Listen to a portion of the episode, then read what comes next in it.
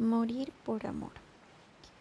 Fumando un cigarrillo tras otro, con los hombros erguidos y tensos, Margo movía su pierna cruzada rápidamente hacia adelante y hacia atrás, y su pie daba un impulso extra al final en cada oscilación. Estaba sentada muy tiesa, inclinada hacia adelante, junto a la ventana de la sala de espera, mirando fijamente de los paisajes más bellos del mundo.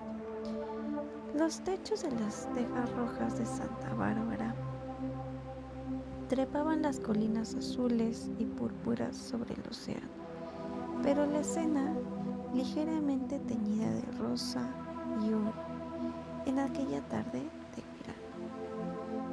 no lograba comunicar su tranquilidad española en el rostro de Margo. Parecía una mujer apresurada y en efecto lo era. Cuando le señalé el camino, se movió con rapidez, con sus tacones golpeteando en el suelo. Entró a mi consultorio y se sentó nuevamente al borde de la silla y me clavó la mirada. ¿Cómo sé que usted puede ayudarme? Nunca hice esto de venir a hablar con alguien sobre mi vida. ¿Cómo sé si valdrá el tiempo y el dinero? Yo sabía que también trataba de preguntarme cómo sé si puedo confiar en que usted se interese por mí si le dejo ver cómo soy en realidad. Por eso, con mi respuesta intenté contestar ambas preguntas. La terapia requiere de inversión, de tiempo y dinero, pero la gente nunca viene, siquiera a su primera consulta, a menos que en su vida esté sucediendo algo muy terrible o muy doloroso, algo que ya se han esforzado por dominar, pero nunca lo han logrado. Nadie viene de casualidad a ver a un terapeuta.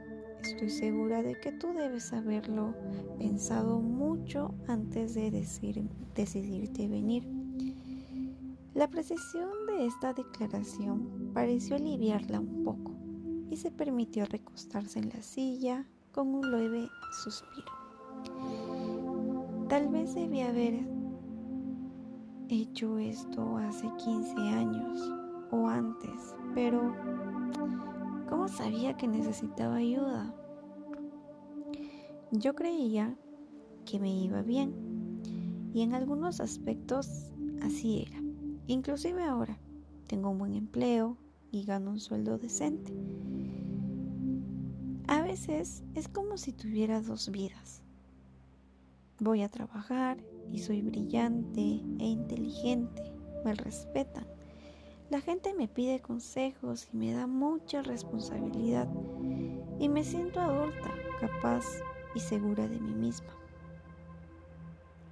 Miro el techo, trago saliva para controlar su voz.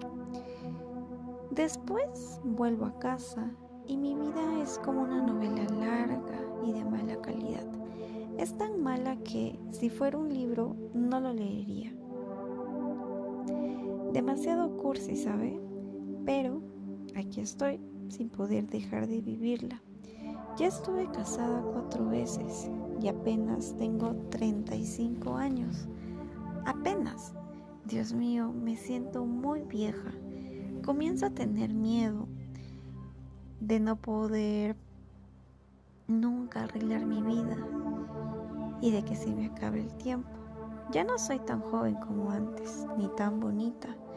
Me asusta la idea de que nadie más me quiera, de haber gastado todas mis oportunidades y de que ahora siempre estaré sola. El miedo que reflejaba en su voz concordaba con las arrugas de preocupación que se enmarcaban en su frente al expresar esto. Tragó saliva varias veces y parpadeó con fuerza. Sería difícil decir cuál de mis matrimonios fue el peor. Todos fueron desastrosos, pero en distinta forma Mi primer marido y yo nos casamos cuando yo tenía 20 años. Cuando lo conocí, sabía que era licencioso, me era fiel antes de casarnos y también después. Yo creía que al estar casados sería distinto, pero no fue. Cuando nació nuestra hija, yo estaba segura de que eso lo frenaría un poco, pero surgió el efecto contrario. Permanecía más tiempo fuera de casa. Cuando estaba con nosotros era muy malo. No podía soportar que me gritara, pero cuando empezó a castigar a la pequeña, por nada y por todo, decidí interferir. Al ver que esto no daba resultado, me marché y llevé a mi hija. No fue fácil, porque ella era muy pequeña y yo tenía que buscar trabajo. Él nunca nos dio ninguna clase de apoyo y yo tenía miedo de que nos causara problemas para que yo acudiera al fiscal de distrito o algo así.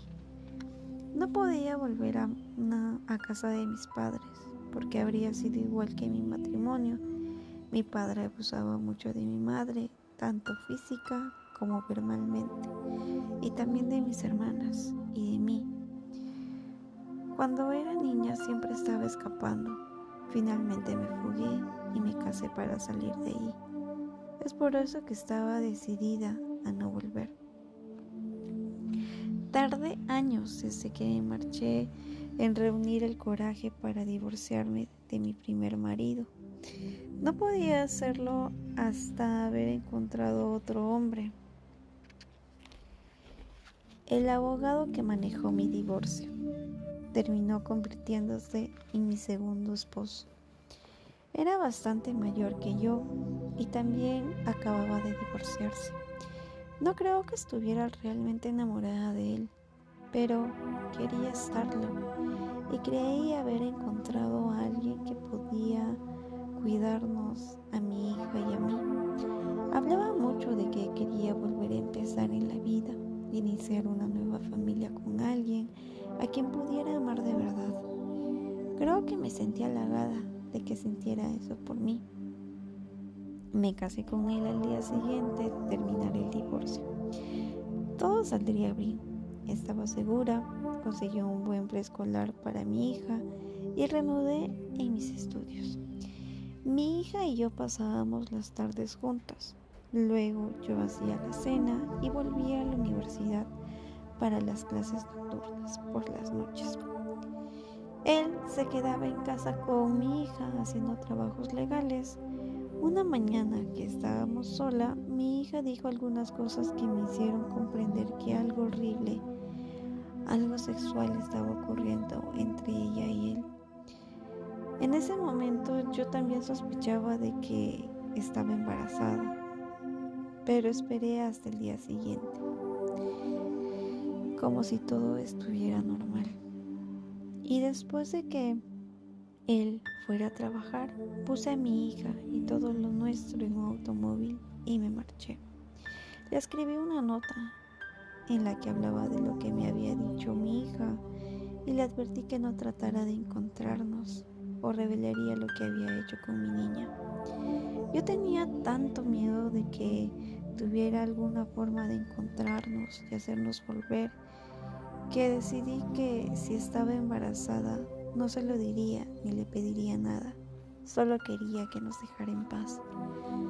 Por supuesto se averiguó dónde vivíamos y me envió una carta, sin ninguna referencia a mi hija. En cambio, me culpaba por haber sido fría e indiferente con él, porque lo dejaba solo mientras iba a estudiar por las noches.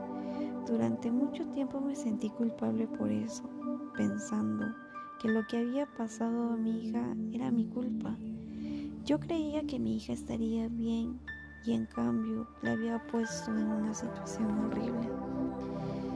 La expresión perturbada cubrió el rostro de Margo al recordar aquella vez. Por suerte, encontré una habitación en una casa con otra joven madre. Ella y yo teníamos mucho en común. Ambas nos habíamos casado demasiado jóvenes y proveníamos de hogares infelices. Nuestros padres se parecían mucho, al igual que nuestros primeros esposos, pero ella, había estado casada solo una vez. La cuestión es que cuidábamos a nuestros respectivos bebés y eso nos permitía continuar con los estudios y salir. Sentía más libertad que nunca en mi vida, aunque resultó que sí estaba embarazada. Aún no lo sabía y nunca se lo dije. Recordaba todas sus historias acerca de las maneras en que podía causar problemas a la gente dentro de lo legal y sabía que conmigo también podría hacerlo. No quería tener nada más que ver con él. Antes de casarnos, esas historias me habían hecho pensar que era fuerte. Ahora me daban miedo de él. Susi, mi amiga de cuarto, me preparó para el parto natural con mi segunda hija, Darla. Parece una locura, pero fue uno de los mejores momentos de mi vida. Éramos tan pobres, estudiábamos, cuidábamos a nuestros bebés, comprábamos ropa en las tiendas baratas y comida con cupones. Pero fue nuestra manera, éramos libres.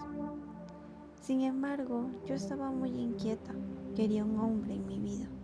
Conservaba la esperanza de encontrar a alguien que hiciera que mi vida fuese como yo la quería. Y aún siento lo mismo. Quiero aprender a encontrar a alguien que sea bueno para mí. Hasta ahora no me ha ido muy bien en eso. El rostro tenso de, de Margo, aún bonito aunque muy delgado, me miró con una expresión de ruego. ¿Podría yo ayudarle a encontrar y conservar al Señor maravilloso? Esa era la pregunta escrita en aquella cara, la razón por la que había acudido a terapia. Margo continuó con su saga. El siguiente jugador en su torneo matrimonial fue Giorgio, que conducía un convertible Mercedes-Benz blanco y se ganaba la vida proveyendo cocaína a algunas de las narices más adineradas del lugar donde el comienzo de la relación con Giorgio fue como un paseo en la montaña rusa.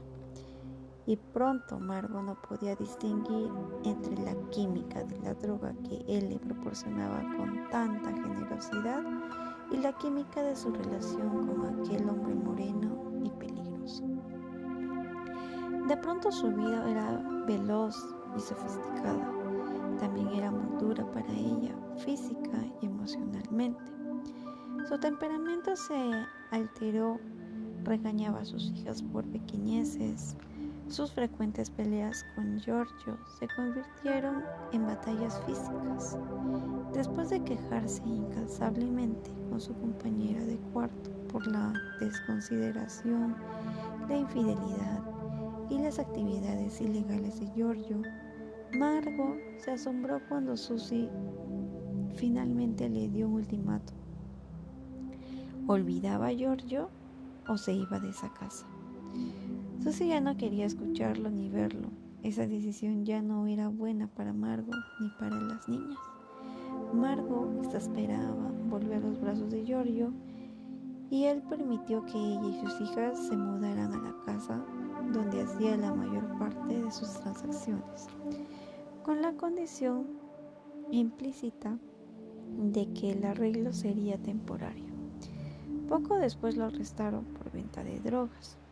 Antes del juicio, George y Margot se casaron, aunque para entonces sus enfrentamientos casi siempre llegaban al borde del punto de ebullición. La razón que ella dio para esta tercera decisión de casarse fue la presión de Giorgio sobre ella, para que al convertirse en su esposa no le pudieran pedir que atestiguara en su contra. La tentación de atestiguar en una, posible, una posibilidad clara dada la naturaleza inflamatoria de sus enfrentamientos y la persistencia fiscal. Una vez que se casaron, el desagradecido Giorgio se negó a tener unas relaciones sexuales con ella, porque, según decía, se sentía atrapado y a la larga anuló el matrimonio, pero no antes que Margot conociera el número 4, un hombre cuatro años menor que ella que nunca había trabajado porque siempre había estado estudiando. Margot se dijo que ese estudiante serio era justo lo que ella necesitaba. Después de su catástrofe con Giorgio, y para entonces ya la aterraba la idea de estar sola, Margot trabajaba y mantenía a ambos hasta que él se marchó para ingresar a una comunidad religiosa. Durante ese cuarto matrimonio, Margot había obtenido una considerable suma de dinero por la muerte de un familiar y permitió que su esposo tuviera un acceso a esa suma, con la esperanza de que ese gesto demostrara la lealtad, confianza y el amor por él, los cuales él cuestionaba todo el tiempo. Él dio la mayor parte del dinero amargo a la comunidad y luego le aclaró que ya no deseaba estar casado con ella y que no la quería, que ella lo siguiera allí, pues la culpaba por el fracaso de su matrimonio por no ser tan mundana. Estos acontecimientos habían marcado profundamente a Margo y aún así estaba ansiosa por conocer el número 5 con la seguridad de que esta vez todo saldría bien si lograra hallar el hombre adecuado. Recurrió a la terapia demacrada y con los ojos hundidos, pues temía haber pedido su belleza y no poder atraer a otro hombre. Estaba totalmente fuera de contacto con su entorno patrón con su eterno patrón de relacionarse con hombres imposibles, hombres en quienes no confiaba o que no le agradaba. Si bien habían admitido que hace entonces no había tenido suerte al elegir maridos, no tenía conciencia de la manera en que sus propias necesidades la habían atrapado en cada desastre matrimonial. El cuadro que presentaba era alarmante. Además de estar demasiado delgada, sus úlceras hacían que el hecho de comer fuese para ella una tortura en las raras ocasiones que tenía apetito. Margot exhibió una cantidad de otros síntomas nerviosos relacionados con la tensión. Estaba pálida, es decir, estaba con anemia, con las uñas muy comidas, el cabello seco y quebradizo. Describió problemas de eczema, diarrea e insomnio. Su presión sanguínea era demasiado alta para su edad y su nivel de energías era altamente bajo. A veces me cuesta muchísimo levantarme e ir a trabajar. He usado todas las licencias por enfermedad para quedarme en casa llorando. Me siento culpable si lloro cuando las niñas están en casa. Por eso es que un alivio descargarme cuando están en la escuela. En realidad, no sé por cuánto tiempo podré seguir así. Informó que sus dos hijas tenían problemas en la escuela, en lo académico y en lo social. En casa se peleaban constantemente y Margo se enfadaba con rapidez. Aún recorría con frecuencia la cocaína para levantar su ánimo, como acostumbraba hacerlo en sus días con Giorgio.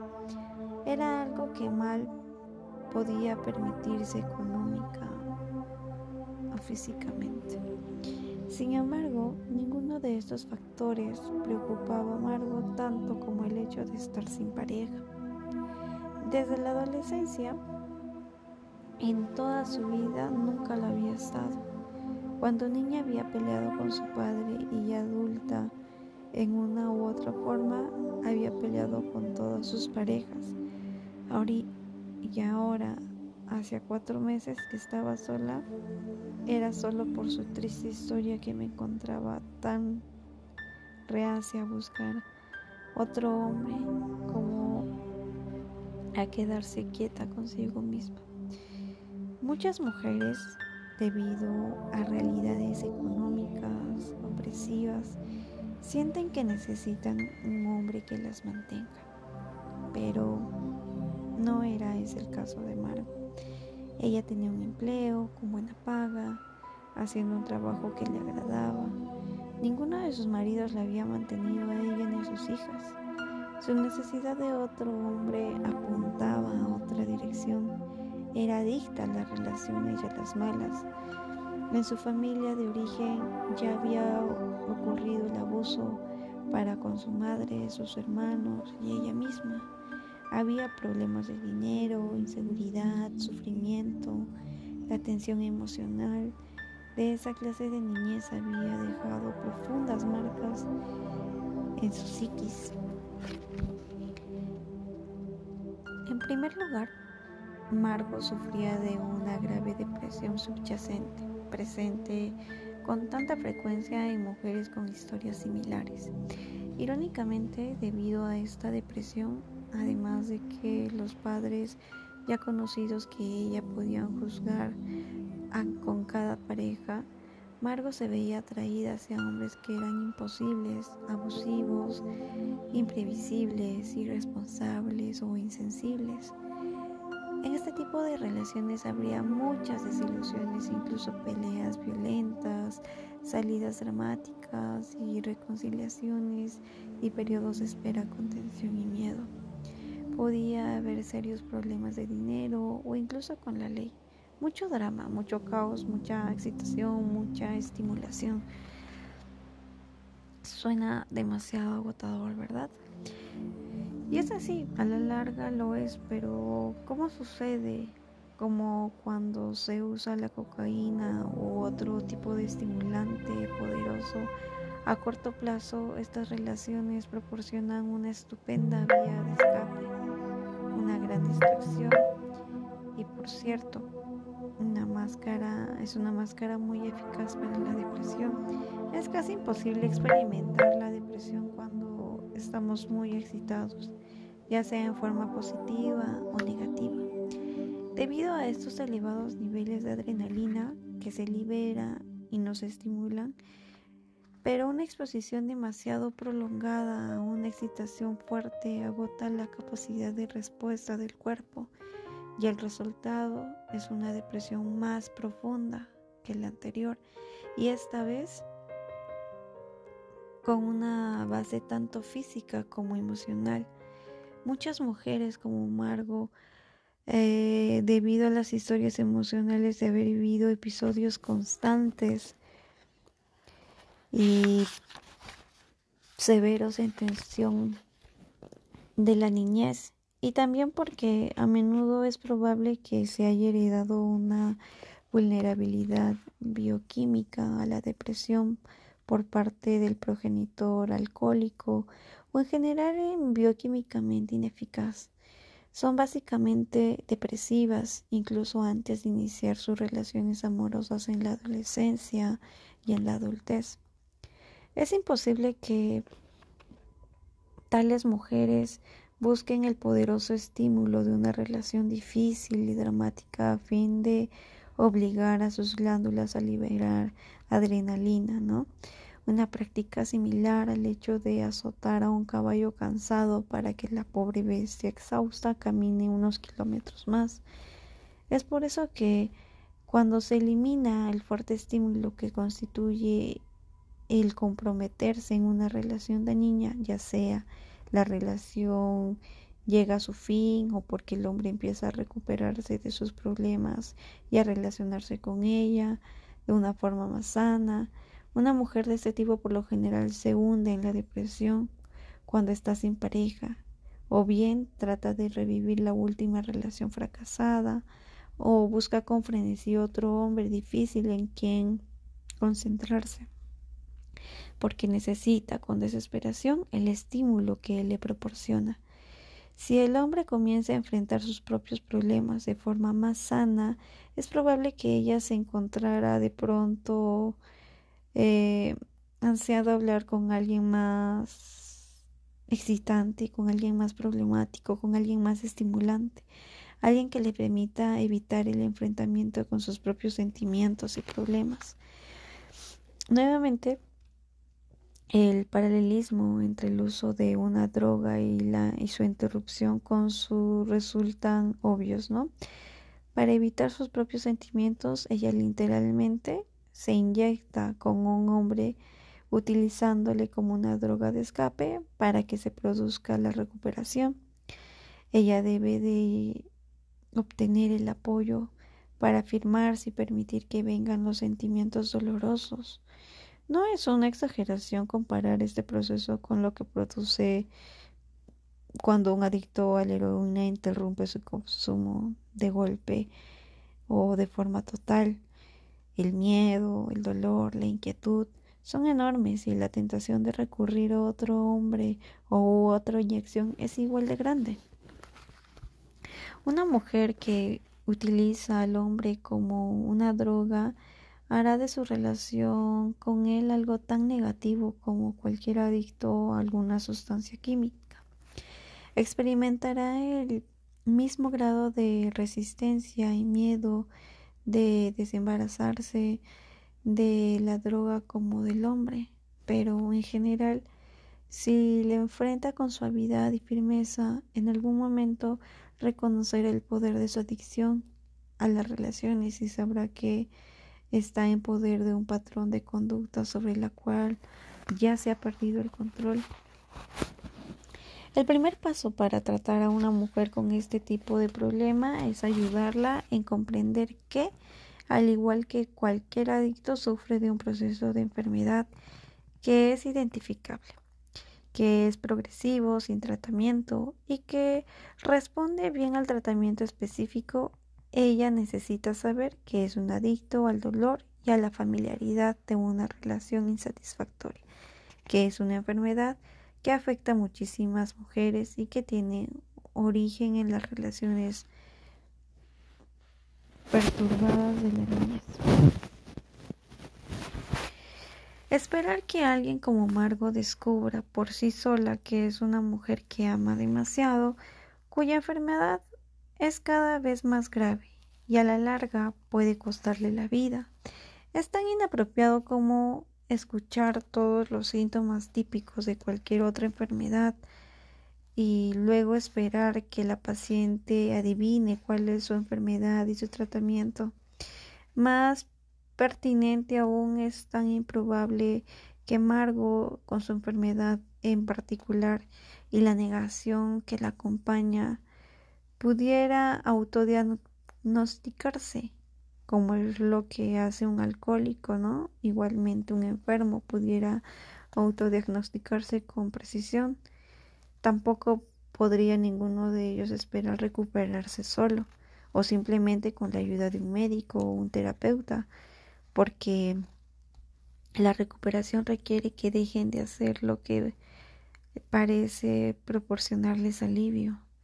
La terapia sola no ofrece una alternativa de apoyo adecuado para la dependencia del alcoholismo con la droga o de la adicción hacia las relaciones con, con hombres. Cuando alguien que ha estado practicando una adicción trata de ponerle fin, se crea un enorme vacío en la vida de esa persona, un vacío demasiado grande para que pueda ser llenado por una hora de sesión con un terapeuta o dos veces por semana. Debido a la tremenda ansiedad que se genera cuando se interrumpe la dependencia de la sustancia o la persona, hay que tener un acceso constante a cierto apoyo, consuelo y comprensión. La mejor manera de obtener esto es con personas que han pasado por lo mismo, por el mismo proceso doloroso. Otro fracaso de la terapia tradicional con el que con el tratamiento de cualquier tipo de adicción es la tendencia a ver la adicción, ya sea de una sustancia o sea de una relación, como un mero síntoma, en lugar de reconocerla como el proceso de la enfermedad principal que debe tratarse primero para que la terapia continúe y progrese. En cambio, por lo general, se permite que el paciente siga practicando su conducta adictiva, mientras que las sesiones de terapia se dedican a descubrir las razones para esa conducta. Este enfoque es absolutamente inverso a lo necesario y en general totalmente ineficaz. Cuando alguien ya está en una situación alcohólica, el problema básico de la adicción al alcohol y eso lo hay que enfocar. Es decir, para eliminar el hábito de beber antes de que puedan empezar a mejorar otros aspectos. La búsqueda de motivos subyace para el hábito de beber en exceso con la esperanza de que el descubrimiento para la causa permita eliminar el abuso de alcohol no da resultado. La causa es que el paciente tiene la enfermedad del alcoholismo Solo si se enfrenta primero al alcoholismo hay posibilidades de recuperación. Para la mujer que ama demasiado su enfermedad principal es la adicción al dolor y a la familiaridad de una relación que no es gratificante. Claro que esto se genera a partir de patrones que datan a la infancia, pero antes que nada debe tratar sus modelos en el presente a fin de que pueda comenzar su recuperación.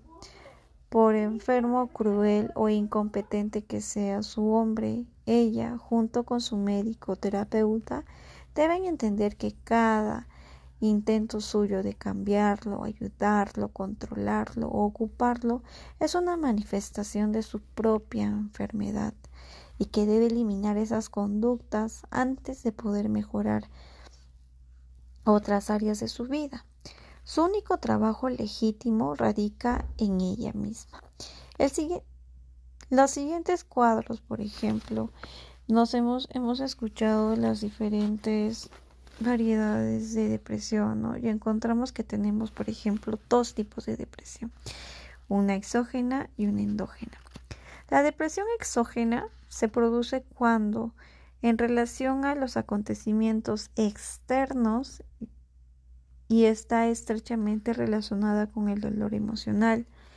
La depresión endógena es el resultado de un funcionamiento inadecuado de la bioquímica y parece guardar una relación genética con el hecho de comer por compulsión, o a la condición al alcohol o a las drogas. De hecho, estas pueden ser distintas expresiones de los mismos eh, o similares desórdenes bioquímicos que podamos presentar. Y listo, chicos. Esto sería el, el capítulo de hoy. Pero antes vamos a Vamos a, vamos a ver unos pequeños ejemplos, ya que este tema por general es muy, muy importante y, sé que a veces algunas de nosotras nos encontramos en una etapa de negación que no sabemos reconocer, ¿no? Algunos índices y sin querer la mayoría de nosotros necesitamos ayuda y por temor a esto a veces no, no acudimos. Ok. Vamos a empezar a, a, compararnos con las adicciones con un alcohólico y con una, una persona que es adicta a las relaciones, ¿ok? Por ejemplo, los alcohólicos tienen una obsesión por el alcohol, en cambio las mujeres adictas a su pareja tienen una obsesión por la relación. Los alcohólicos utilizan la negación del alcance del problema. Nosotras también utilizamos la negación del alcance del problema. Ellos mienten para disimular lo mucho que beben y nosotras mentimos para disimular lo que sucede en la relación. Ellos evitan que la gente evitan a la gente para, para ocultar sus problemas de bebida Y las mujeres adictas a su pareja evitan a la gente para ocultar los problemas de su relación. Los alcohólicos son repetidos instintos de controlar la bebida, las mujeres adictas a, su pareja, repetidos también intentos de controlar la relación.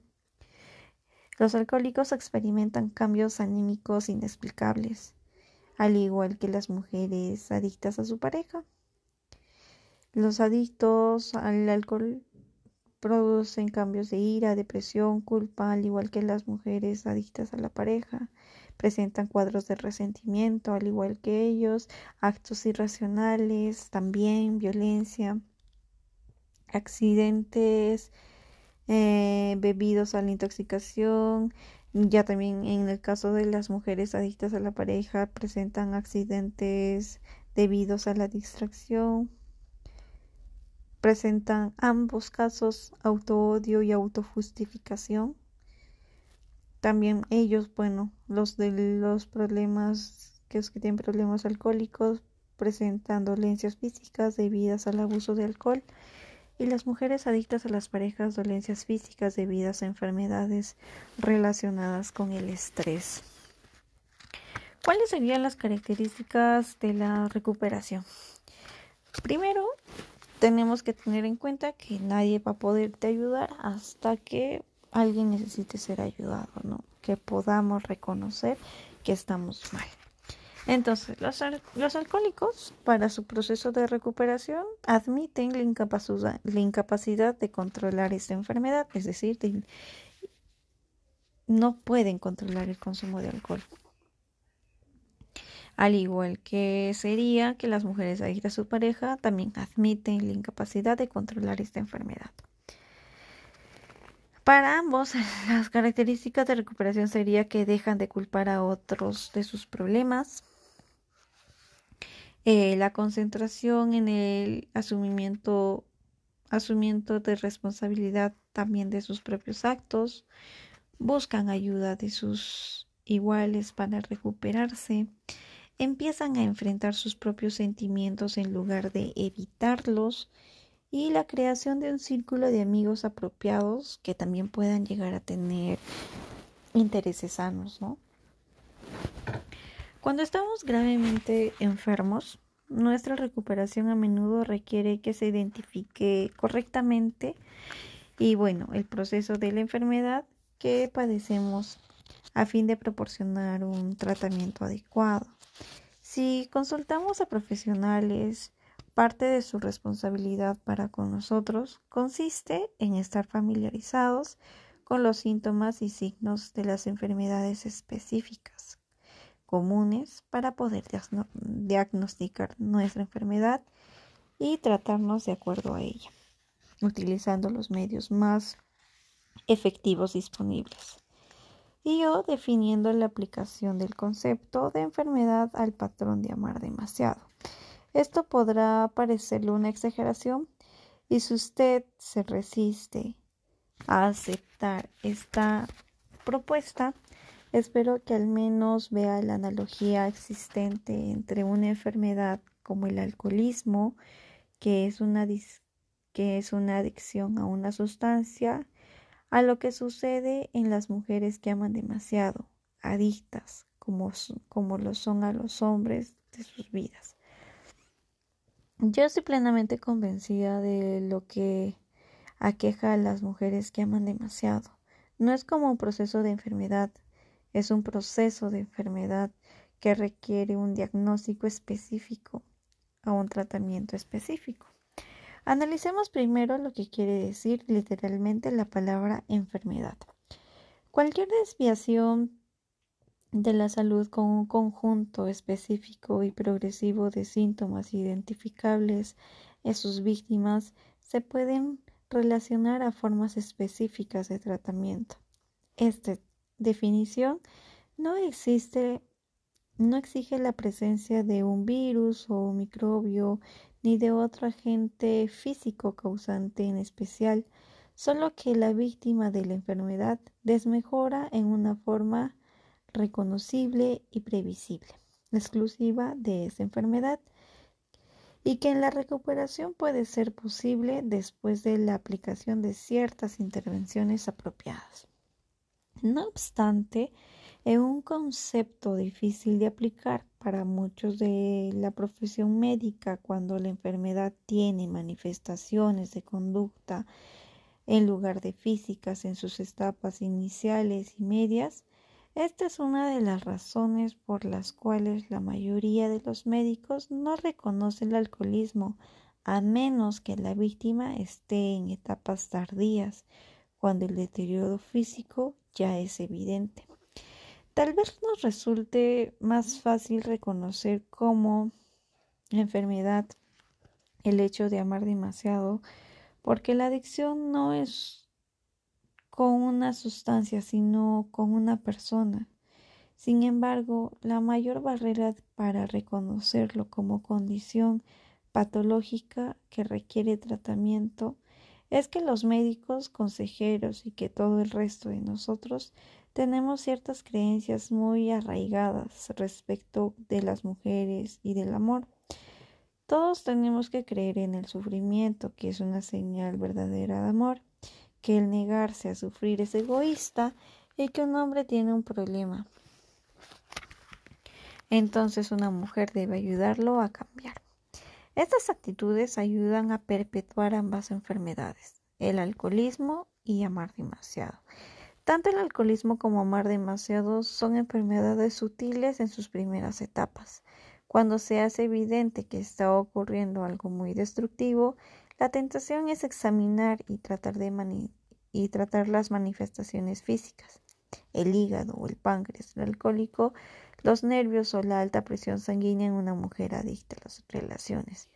Sin evaluar con precisión el cuadro entero, es vital que estos síntomas y en el contexto general de los procesos de la enfermedad, de los que han creado y reconocer la existencia de estas enfermedades cuanto antes posible a fin de detener la continua destrucción de la salud emocional y física.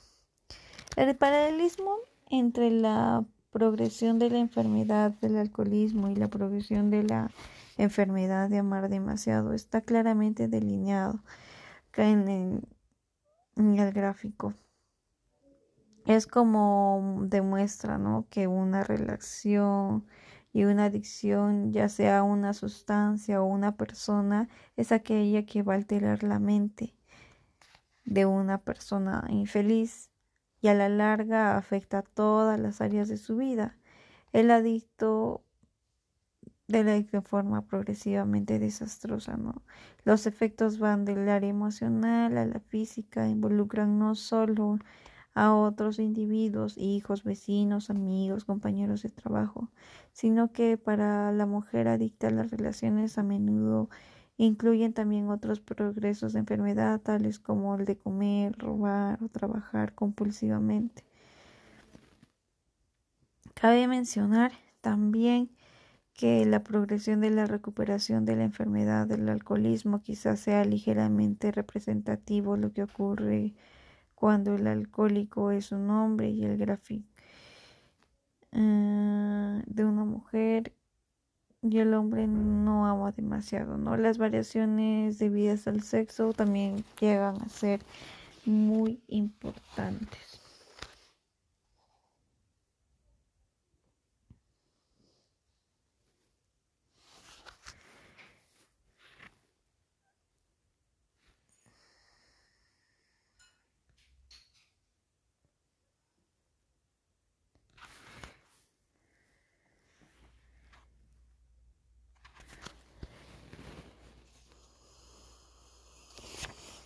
Listo. A ver.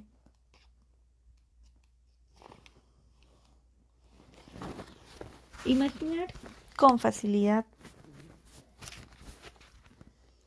al ver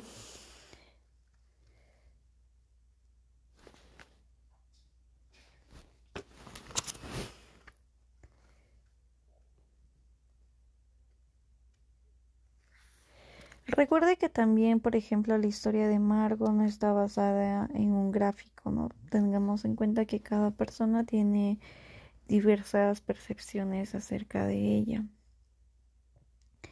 Eh, ella con varias parejas pasó las mismas etapas progresivas de enfermedad por las que pasaría otra mujer también que ama demasiado a su pareja. Si la adicción a las relaciones o el hecho de amar demasiado es una enfermedad similar al hecho, al hecho de la enfermedad del alcoholismo, entonces básicamente las etapas son iguales e identificables a la progresión, ¿no? Tal como indica, por ejemplo, cada historia presentada, eh, las mujeres que aman demasiado simplemente provienen de familias en las cuales estuvieron muy solas y aisladas, o bien fueron rechazadas o sobrecargadas con responsabilidades inapropiadas, o por esta razón se envolvieron excesivamente maternales o alturistas. Se vieron sujetas a un caos peligroso de modo que desarrollaron una abrumadora necesidad de controlar a quienes la rodean y a las situaciones de que se encontraba. La consecuencia natural de esto es que una mujer que necesita controlar, atender o ambas cosas solo para podrá hacerlo con un hombre, al menos que le permita o aún más invite este tipo de conducta, es inevitable que ella se involucre con un hombre que es irresponsable, porque por lo menos en algunas de las áreas importantes de su vida, porque está claro que necesita su ayuda, su atención y su control, ¿no? Allí comienza la lucha de esa mujer por tratar de cambiarlo mediante el poder de la persuasión de su amor. Ese es el punto inicial donde se presagia la posición insana de la relación, cuando ella comienza a negar la realidad de esa relación. Recuerde que la negación es un proceso inconsciente que ocurre en forma automática e involuntaria. El sueño de ella tiene sobre cómo podrían ser las cosas y sus esfuerzos por lograr esa meta distorsiona su percepción de cómo son las cosas, ignora o desvía mm, racionalmente cada decepción, cada fracaso y traición en la relación, diciéndose a sí misma, no, no es tan malo, tú no entiendes cómo es en realidad, no lo hizo a propósito, no es su culpa, estas son algunas de las frases hechas, ¿no? Que emplea una mujer que ama demasiado. A esta altura de su proceso de enfermedad para defender a su pareja y a su relación. Al mismo tiempo que este hombre la decepciona y le falta a ella, se vuelve más dependiente de él en lo emocional. Esto se debe de que a ella se ha concentrado totalmente en él en sus problemas, en su bienestar y lo que quizás sea más importante en sus sentimientos hacia ella. Mientras sigue tratando de cambiarle, él absorbe la mayor parte de sus energías. Muy pronto ese hombre se convierte en una fuente de todas las cosas buenas en su vida. Si el hecho de estar con él no la hace sentir bien, trata de arreglarlo a él o a sí mismo para que sí lo haga no busca eh, gratificación emocional en otra parte. Está demasiado ocupada tratando de que la relación funcione. Está segura de que si puedo hacerlo feliz, él la tratará mejor y entonces ella también será feliz. En sus esfuerzos por complacer, ella se convierte en celosa, mm, guardiana del bienestar del hombre. Cada vez que él se enfada, ella interpreta esa reacción como su propio fracaso y se siente culpable, no por haber sido capaz de aliviar la infelicidad de él, no por haber podido rectificar las insuficiencias de su hombre, pero quizás más que nada se sienta culpable por ser infeliz. Ella misma, su negación le dice que en realidad no hay nada malo en él, entonces toda la culpa debe ser de ella. En su desesperación que considera fundada en problemas triviales y quejas sin importancia, comienza a tener una intensa necesidad de discutir las cosas con su pareja. A continuación se producen largas charlas y él acepta hablar con ella, pero en general si no se tratan los verdaderos problemas, si él está viviendo demasiado, la negación de la mujer hace que ella no pueda admitirlo y le ruega que le diga por qué es tan desdichada, dando por sentado que su hábito debe ser, debe, de beber no es importante, pero que la infelicidad sí lo es, que él le es infiel. Ella le pregunta por qué no es suficiente mujer para él y él acepta la situación como su culpa en lugar de culparlo a él y así sucesivamente. Las cosas empeoran, pero como el hombre teme que ella se desaliente y se aparte de él, él necesita su apoyo emocional, económico, social y práctico. Le dice que está equivocada, que imagina cosas, que la ama y que la situación está mejorando, pero que ella es demasiado negativa para notarlo y que ella y ella le cree, ¿no? Porque necesita tanto creerle, acepta esa opinión de que ella está exagerando los problemas y se aleja aún más de la realidad. Él se ha convertido en su barómetro, su radar, su medidor emocional y lo observa constantemente. Todos sus sentimientos son generados por el comportamiento de él, al mismo tiempo que le da el poder de, de, de dominar emocional, de dominarla emocionalmente, no interfiere entre él y el mundo, trata de que luzca mejor de lo que es y de que ambos parezcan más felices de lo que son. Encuentra explicaciones para cada falla de él, para cada decepción, mientras oculta la verdad ante el mundo, también la oculta ante sí misma. Es incapaz de aceptar que él es como es y que sus problemas son de él, no de ella. Experimenta una profunda sensación de haber fracasado en todos sus energéticos intentos de cambiarlo. Su frustración aflora en una erupción de ira y se producen batallas a veces físicas que ella inicia en su furia impotente, por lo que parece ser un bloqueo deliberado por parte de él para que sus mejores esfuerzos. Tal como una vez excusó cada falla de él, ahora toma todo en forma personal, siente que es la única que trata de que la relación funcione, su sentimiento de culpa aumenta mientras se pregunta de dónde viene esa furia en ella y por qué no puede ser suficientemente digna de ser amada para que él quiera cambiarla.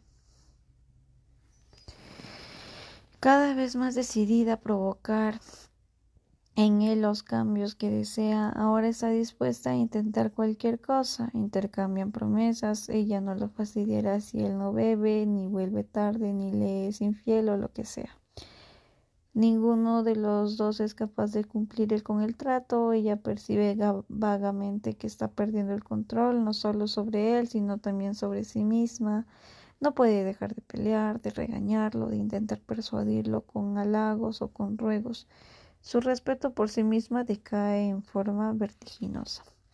Es probable que se muden pensando que los amigos, el trabajo, los familiares son los culpables de sus problemas, o tal vez las cosas mejoren por, un tiempo, pero es solo por un tiempo. Muy, muy pronto los viejos patrones vuelven a sentarse.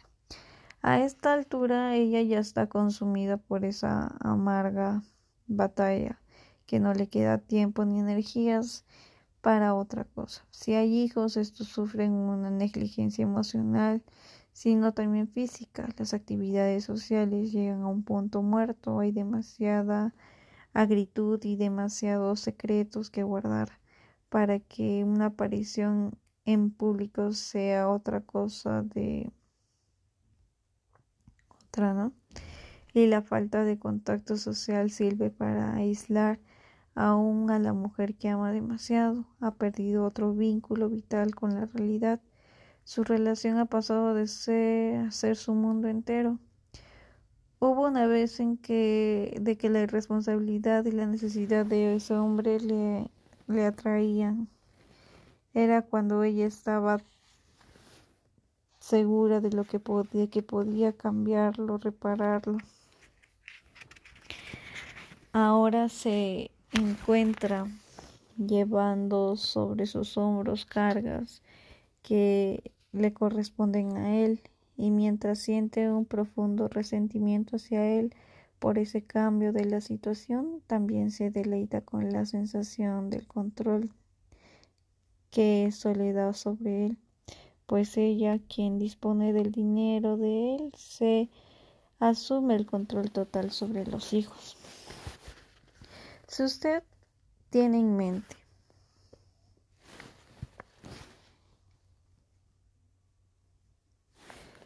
y gráfico.